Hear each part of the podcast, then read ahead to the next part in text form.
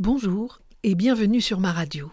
Quelle merveille que d'aller habiter le cœur des autres. Et ces autres, je les ai choisis pour vous parmi mes amis Facebook.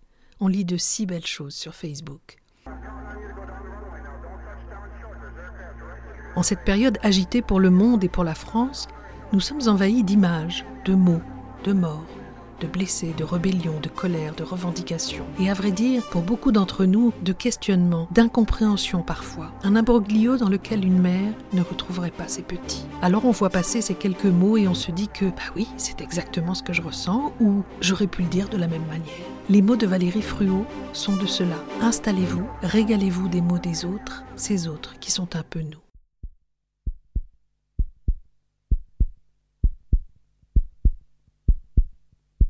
Allez, un petit coup de blues et de niaise attitude pour le pouvoir d'aimer.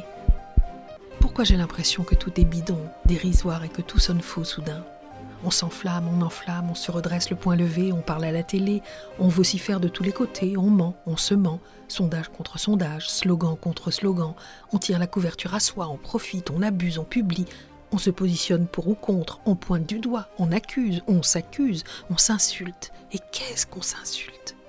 On se hait? On s'agite devant nos multiples écrans, on analyse, on juge, on endosse un uniforme ou un autre, tout le monde manipule tout le monde, on s'entretue, on a peur. On veut des responsables. On veut un responsable.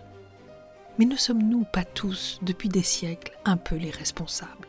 Responsables des sociétés que nous avons bâties contre nature, les érigeant en vérité et nous prenant pour les maîtres du monde nous sommes tous un peu responsables d'avoir mis une arme, un profit, un pouvoir, un iPhone, un porte-monnaie à la place du cœur de notre humanité. Nous sommes tous responsables de ne pas avoir un jour tendu la main à notre frère qui crevait de froid et de faim sur le trottoir. Nous sommes tous responsables de la misère, tous responsables de ce que nous appelons richesse, des mots que nous inventons et des mots que nous subissons. Nous sommes tous responsables d'avoir imposé à notre planète et au monde vivant notre suprématie. Nous sommes tous responsables de la création de ces communautés virtuelles qui empêchent désormais les hommes de communiquer les yeux dans les yeux, les visages dans les visages, cœur à cœur. De la création des besoins inutiles, nous sommes tous responsables. Nous sommes tous restés aveugles aux quelques-uns qui ont tenté jour après jour, sans bruit, d'aider, de changer, d'aimer, parce que nous nous prenons tous pour des êtres sacrés, propriétaires, prioritaires et tellement intelligents. Parlons-en de notre intelligence. Mais ce qui est sacré, n'est-ce pas? L'amour, un sourire, une main tendue, des bras pour relever notre frère, un bourgeon sur l'arbre, une caresse, le sel dans la mer, un oiseau qui chante, la bienveillance, le vent de l'hiver, une larme, un poème, la fraternité, la naissance d'un enfant, la petite tortue sur le sable qui essaie de rejoindre l'océan, un baiser, l'éléphant majestueux qui se demande combien de temps encore il va survivre, le partage, la tolérance, la différence, la paix. Ce qui est sacré, c'est la beauté du monde que nous écrasons sans vergogne, comme nous écrasons du talon la plus petite fourmi qui ose entrer dans notre maison. Nous avons mis le progrès au service des hommes forts, avilissant d'autres peuples et la planète tout entière. Oui, nous nous sommes pris pour les maîtres du monde, et désormais, un peu d'humilité nous irait mieux. Il est temps car c'est le monde aujourd'hui qui nous dit non. Car aujourd'hui, il ne s'agit plus de se révolter les uns contre les autres.